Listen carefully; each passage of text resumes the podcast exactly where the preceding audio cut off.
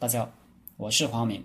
这节课我们接着分析诗篇原文：“积水之急，至于漂石者，是也；治鸟之急，至于毁植者，节也。是故善战者，其势险，其节短；适于锅炉，节于发机。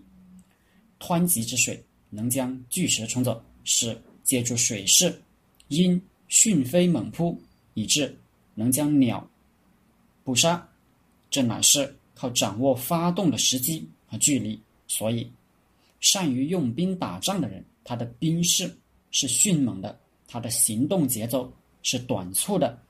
险峻的兵势就像张满的弓弩，短促的节奏就像触发的弩机。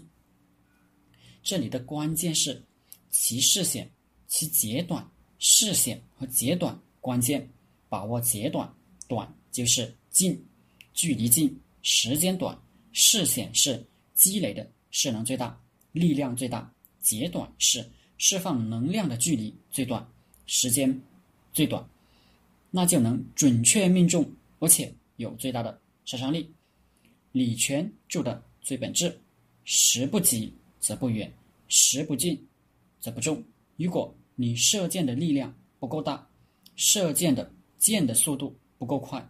你就射不远，但是如果你离目标不够近，你就射不中。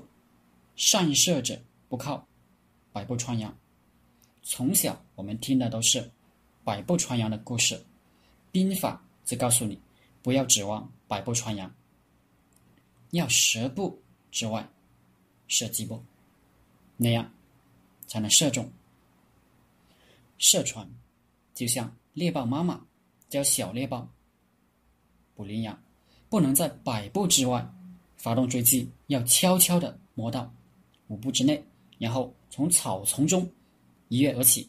最重要的是，一跃就扑倒它，一下没扑倒，它一跑就不一定能追得上了。我们再回到孙子说的：“善战者，无智明，无勇功，胜于易胜者也。”善战者都没有智慧的名气，没有赫赫战功。因为他打的仗都容易打，所以真正的善射者也没有百步穿杨的美名，因为他都摸到猎物的眼皮底下在射。不懂的人就认为不算本事。比如，经常有人说，史玉柱一年打三个亿广告卖脑白金，那算什么本事？我如果有三个亿广告，我比他干的还好。他没问人家，那三个亿是怎么来的？是从天上掉下来的吗？给你三个亿，你真的会干吗？视线和截短，是我们设计任何工作方案的基本原则，就是前期准备、策划很充分，最后动手是很少、很简单、很有效。最怕说一个年度方案，说了。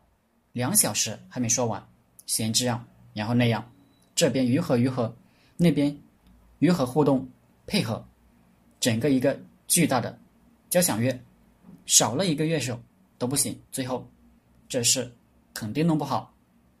我们要把一张弓拉得满满的，摸到猎物眼皮底下，射出致命一击。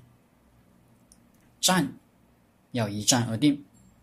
击要一发而中，所有的功夫都在研究这一击、蓄积这一击的能量，打磨这一击的箭头，选择这一击的时间、地点，而不是乱箭齐发。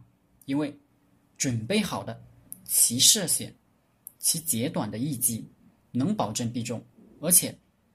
只需要射一箭，而乱箭齐发，不仅射不中，一大堆人，每一支箭都要花费花钱花精力，这就是《孙子兵法》的一贯思想。